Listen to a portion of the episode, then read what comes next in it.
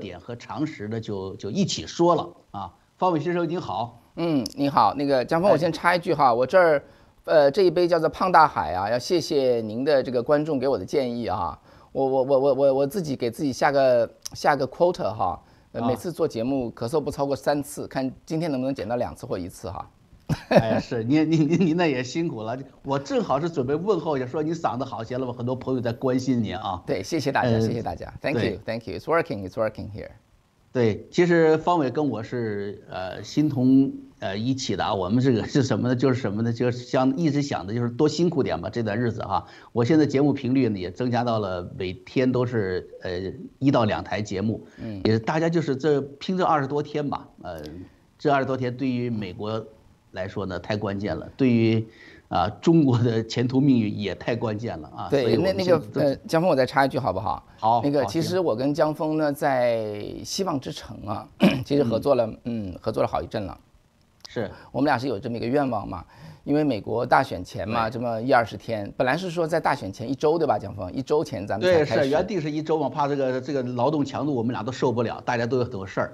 哎，那么现在是二十多天呢，原因就是因为那觉得真的是一个很好的机会，因为美国大选不光是凭时事哈，咱们凭点什么飞短流长的，对不对？不光是那不不是那些东西哈，我们想借这个机会，借这个机会能够把我们所了解的关于美国这个现在诸多事物背后的道理讲清楚，不光对美国华人很有用啊，对于我们，对不起，这一次了，用了一次 quota 了哈。对于在中国的呃，我们中国的未来呢，也很有借鉴意义哈。所以大家不知道我们讲的不管好不好吧，大家耐心的了解一下，我们真的有话想跟大家说。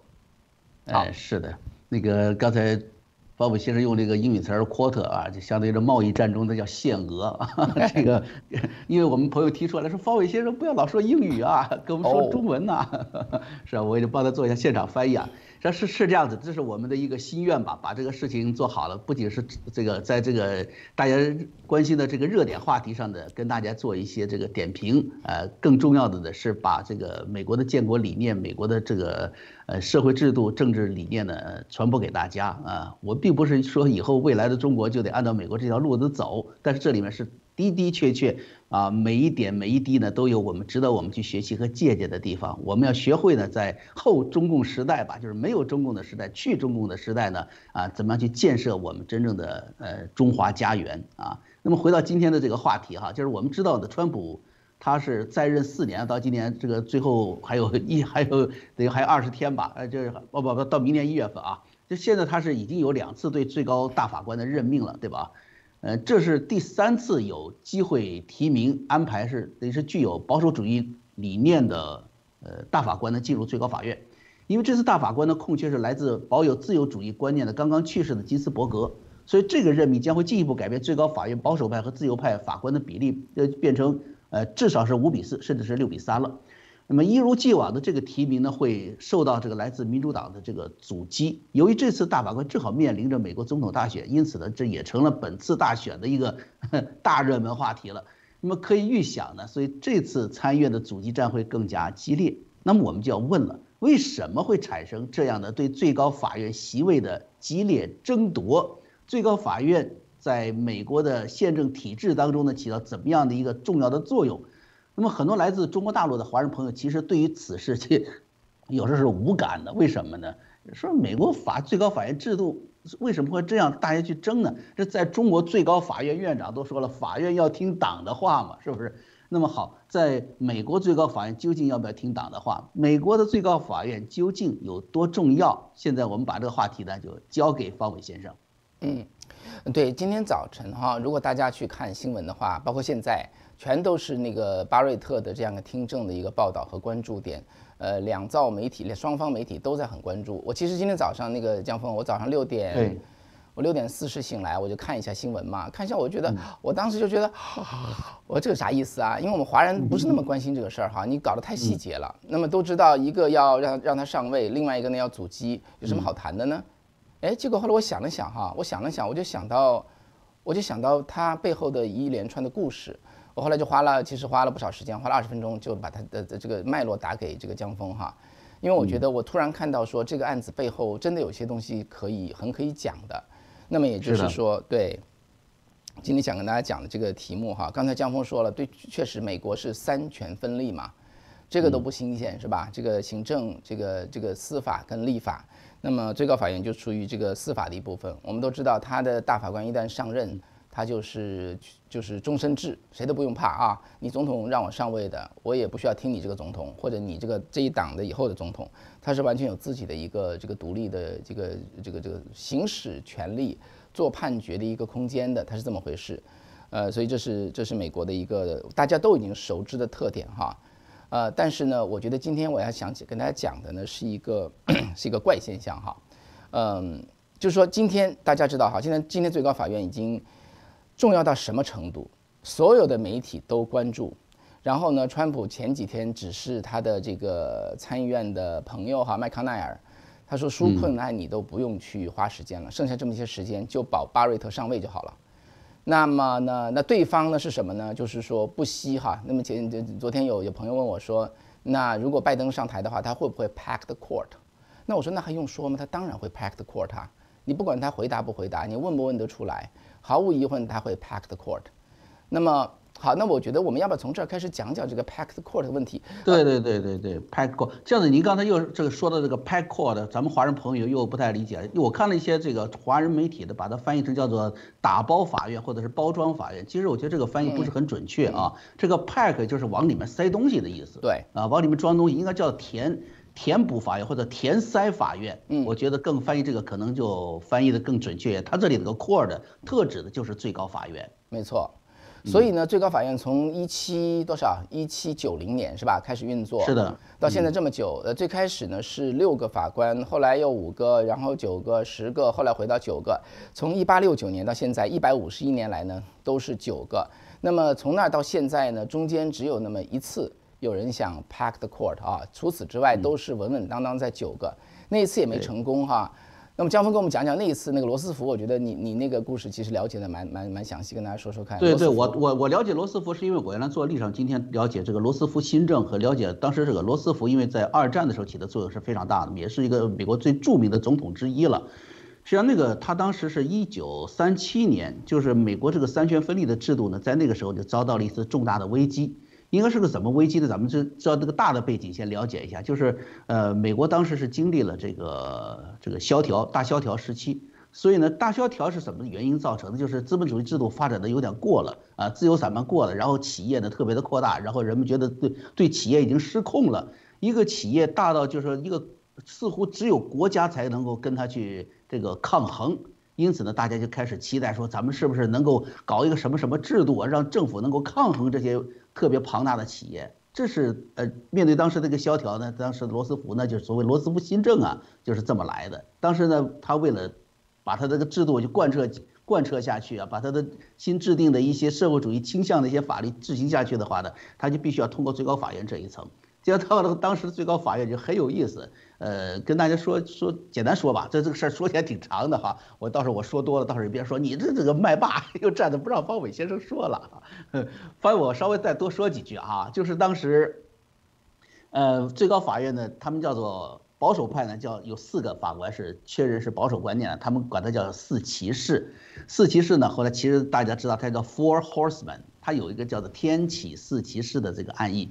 呃，基督教、天主教的朋友们知道天这个叫天启四骑士，它其实来自于什么？新约、旧约啊，那它都有提啊，这是上帝对人间的惩罚啊，看着人类，让你们别犯大错误。这么四骑士，所以他们暗示的保守派的四名法官是天启四骑士，三名那个自由派的法官呢就叫做什么呢？就叫做三剑客啊。所以你看四骑士对三剑客，三剑客是俗正的嘛，对吧？所以呢，后来是四骑士的基本上赢了三剑客，加上呃另外有两名法官的是比较偏向，一会儿偏左，一会儿偏右，所以怎么样呢都是呃五比四或者甚至六比三的这么一个关系。所以呢，罗斯福新政。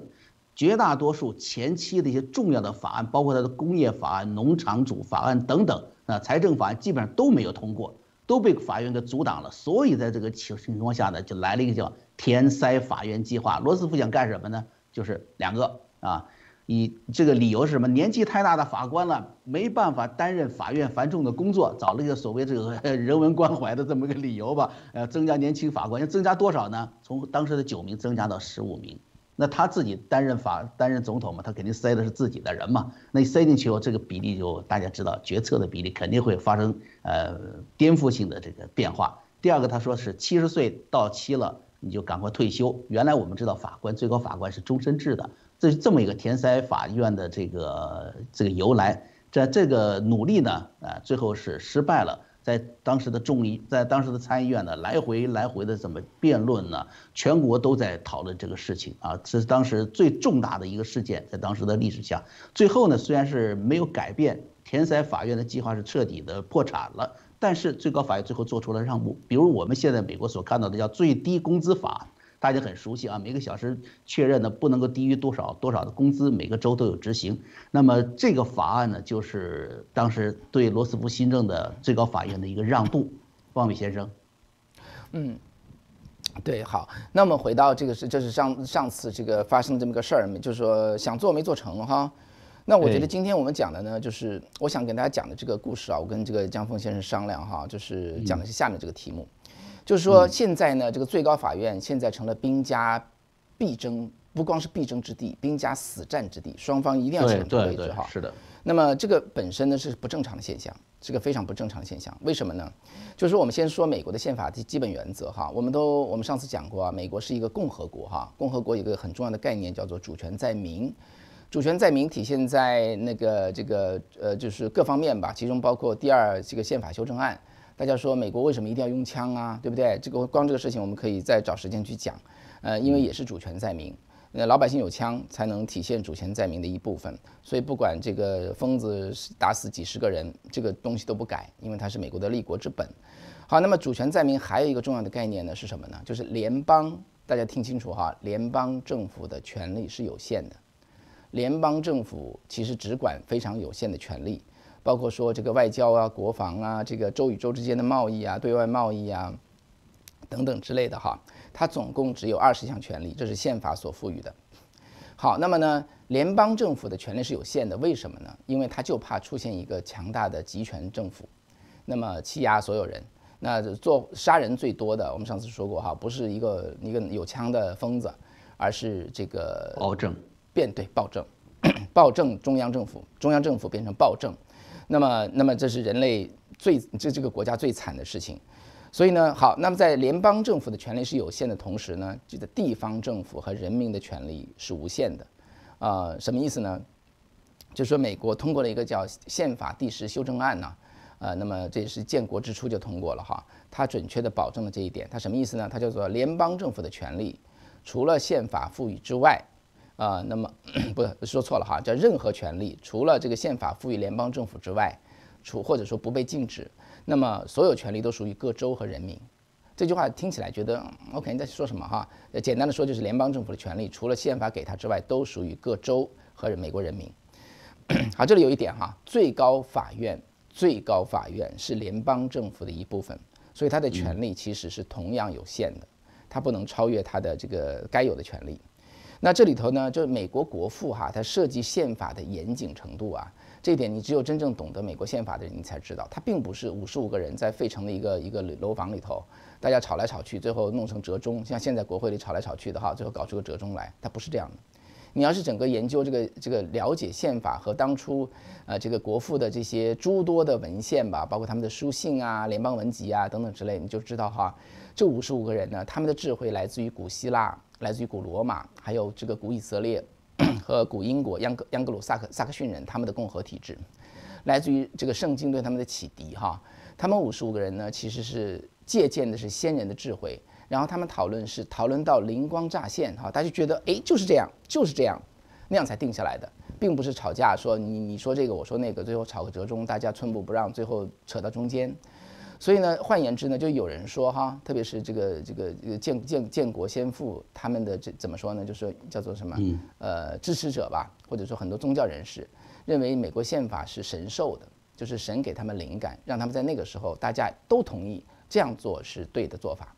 所以宪法的设计呢，其实是相当的严谨哈。他的这个最后的决定常常是来自于上，就是神给他们的灵感哈。最起码他们自己是这么记录的。好，说到今天哈。今天呢，这个江峰，今天这个联邦政府权力大到是一个庞然大物哈。那个从这个联邦储备局是吧，他来管这个美国发钞票，到这个教育部，大家美国很多这个有一股力量一直要废教育部哈，我们华人都听不明白，那国家有个教育部多天经地义啊，怎么教育部都不要？哎，在国父看来，美国是不能有教育部的，因为教小孩是是是这个爸妈的事情，是他们老师的事情，是地方政府的事情，轮不到你远远在上的联邦政府来做决定，替爸妈和老师做决定。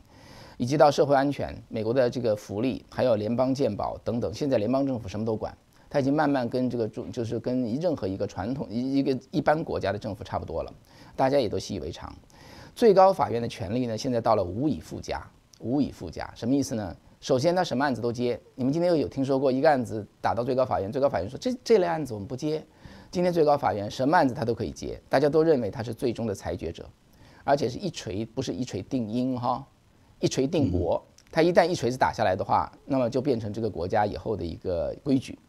所以，川普我刚才说了啊，川普跟麦康奈尔说，跟参议院领袖说，你宁可不要去管那个纾困案，他不管纾困案会导致什么哈？你想想看，南希佩罗西说我们要我们要这个发这么多钱救大家，那川普在选举前夕说我们不要管他，我宁可背负骂名哈，我宁可背负因此造成的一个对选举的伤害。你你你就你就把这个巴瑞特巴瑞特送上位，你把他送上位哈。所以川普的重心非常非常明显，即使我不做四年的总统，我也要保这个最高法院四十年的平安。所以呢，他就是说，这你你可以看出哈，川普和保守派的决心。那另外一面呢是什么呢？另外一面呢，大家都问啊，这个问这个这个贺锦丽也好啊，这个拜登也好，你会不会 pack the court？他们都不回答。那你要问我的话，当然会 pack the court，因为最高法院太重要了。那什么叫 packed court 呢？现在咱们假设巴瑞特可以上位哈，我相信也会上位，那就是比数就是三比六，三比六，他再增加四位，把它变成七比六，对不对？他现在不是三个吗？他再塞四个绝对自由派进去，就是七比六，就翻过来了哈。所以 packed court 就是往就是最高法院里再塞四个人进去，四个人以上，四个人以上。那么这这样做呢，是破坏掉一八六九年到今天的传统，连罗斯福当初都没有破坏成哈。那么这叫做 packed court。它能显示出也是这一点哈，就是说，这个自由派他的决心有多大？你看川普决心有多大？自由派的决心有多大？他们他们一定要抢回最高法院。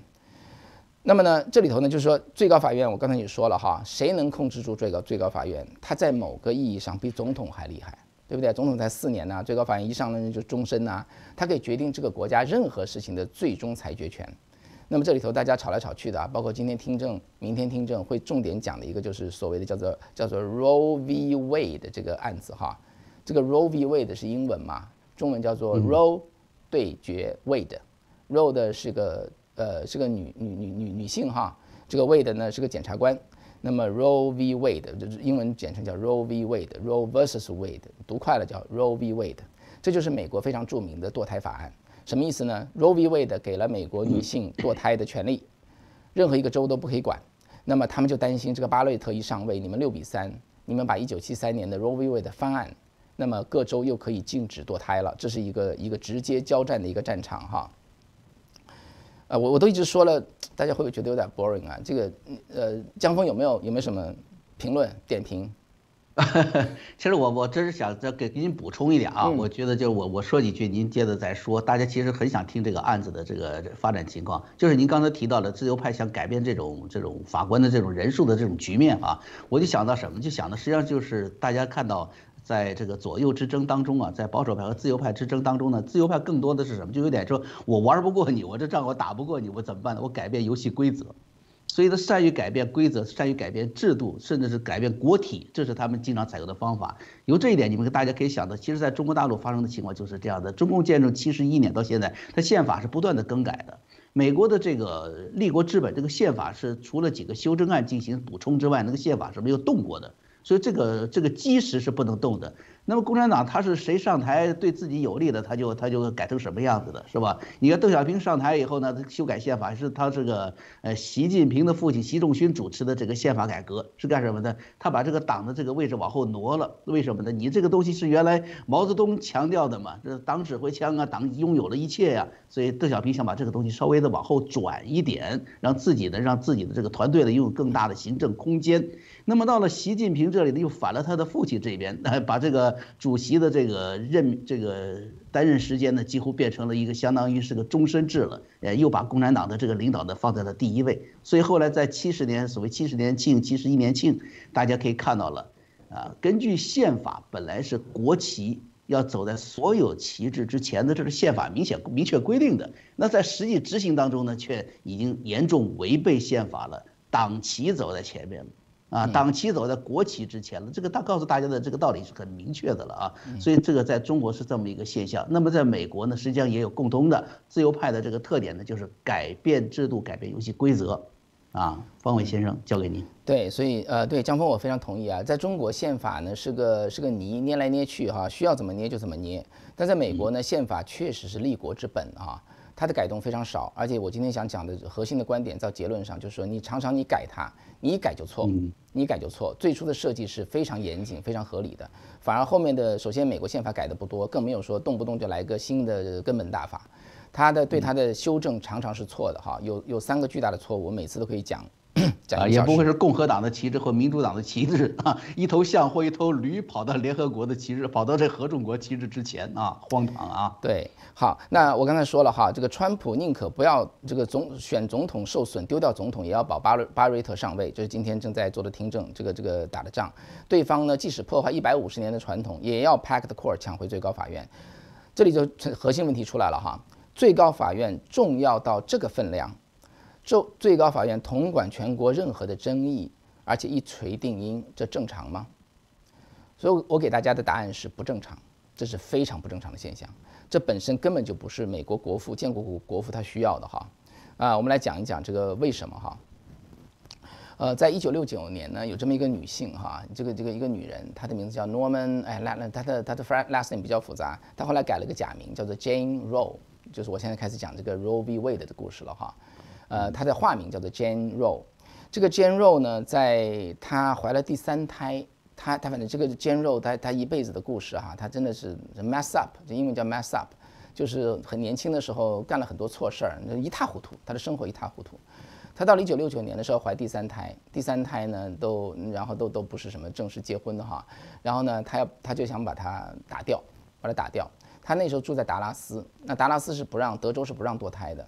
达达拉斯的地检官呢就不让他堕胎，他就把地检官告上这个法院。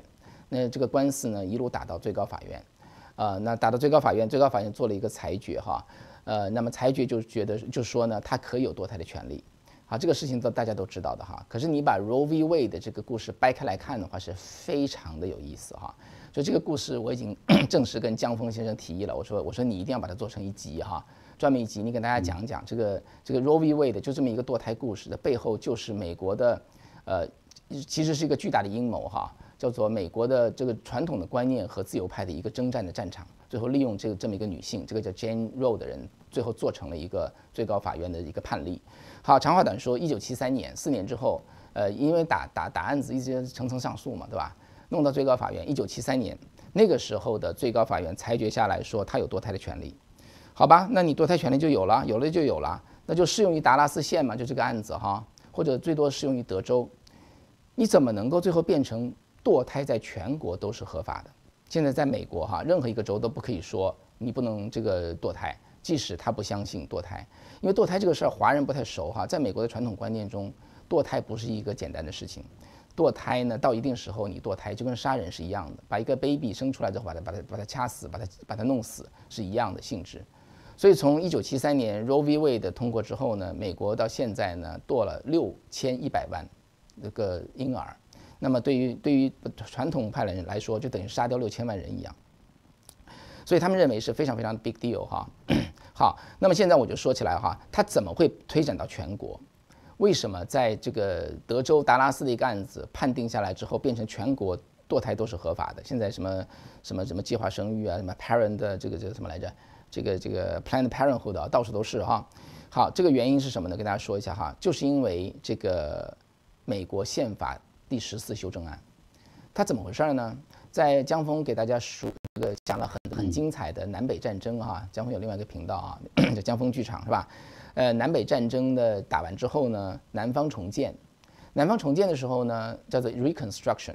那个时候呢，就是南方的这个很多人吧，还是白人还占多数嘛。他们虽然打输了，但他们不接受给黑人他们就是完全的权利哈。就算有这个这个黑人解放解放法案通过，呃签署，他们还是不同意。所以就是还是在争执，争执的结果呢，就是就是通过了，趁着南方很弱的时候，那么就通过了叫做第十四修正案。第十十十四修正案呢？嗯，核心的两条哈，跟大家说一下。第一个呢，就是说，在美国出生的任何的婴儿小孩儿，都是自动成为美国公民。OK，这个东西呢，是为了黑人的孩子，他出要要让他们以后成长成长大了就是美国公民，就就保护黑人的权利。这个东西现在变成了 Anchor Baby，现在变成了我们华人呢、墨西哥人呢，这个偷渡到美国来，落地就生下一个美国公民，就这个来源哈，就来自于这个地方。所以你可以看出来，这个案子当初这这句话当初就是没有充分考虑好的，匆匆就为了保护黑人，弄成了一个全球人都可以拼命挤到美国来偷渡美国生小孩儿。但这不是我们主要的谈论的这个话题哈。第二点是什么呢？大家听好了，第二点是各州不可以订立任何剥夺人民特权的法律，各州不可以订立剥夺美国公民特权的法律。这句话还是一样啊，还是说你各州都不可以欺负黑人哦？黑人就是这个，他他们有的权利，呃，你都不可以剥夺他，是也是那个意思。但他里头没有讲黑人，他没有讲这个词。他说各州不可以剥夺订立人民特权的权法律。大家听好了啊，这句话听起来挺好的，没啥问题，对吧？那个那个都都维持维持公益、维持正义多好啊！于是呢，匆匆忙忙的就通过了这个修正案。大家知道宪法修正一下可不容易啊。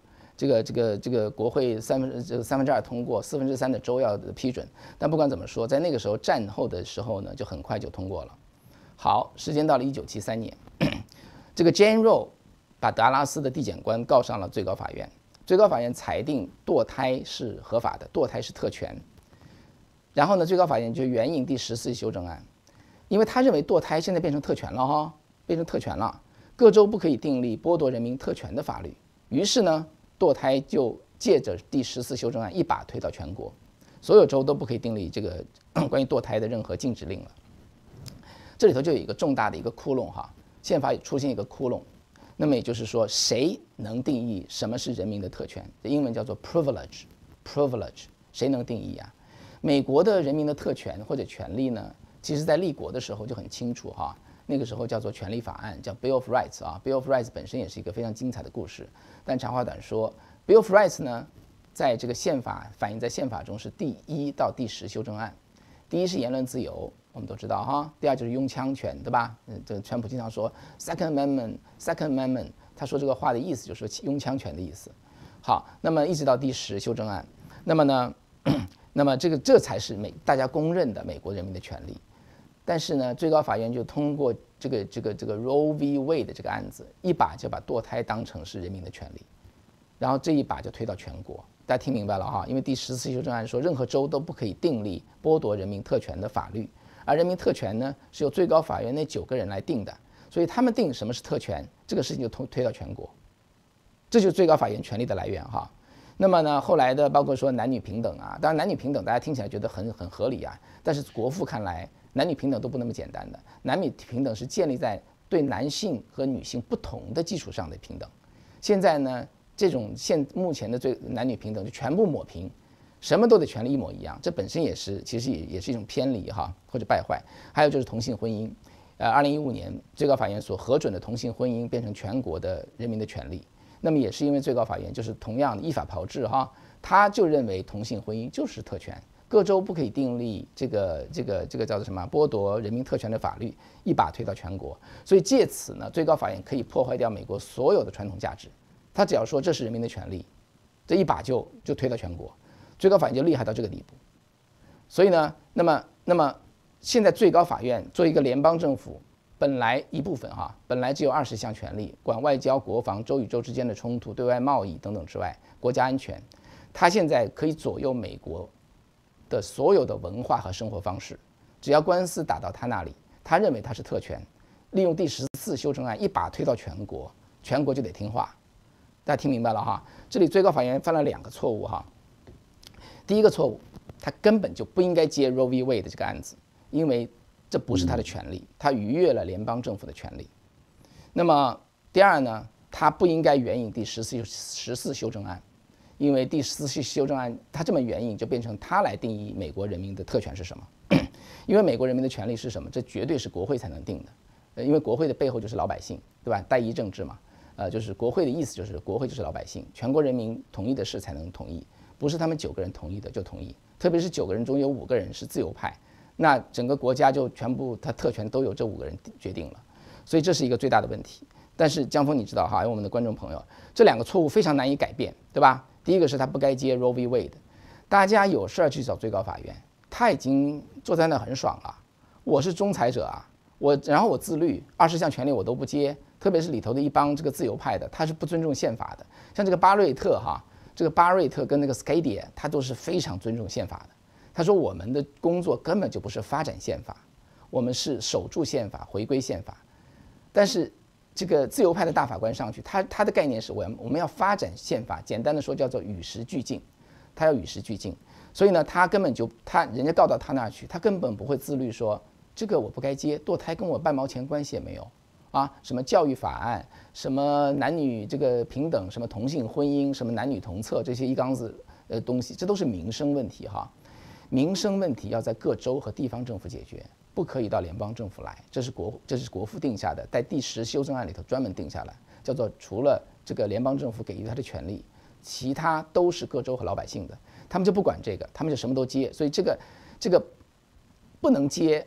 这个 Roe v. Wade 不能接各种文化题目，这是最高法院他今天做不到自律，他就会一定会接的。第二呢，第十四修正案很不幸，很不幸，第十四修正案是已经是一个通过了的修正案，所以它援引你谁也不能说他啥。所以因为这两个错误呢，导致最高法院今天可以定美国生活的一切题目，那么也就成为双方死战的阵地。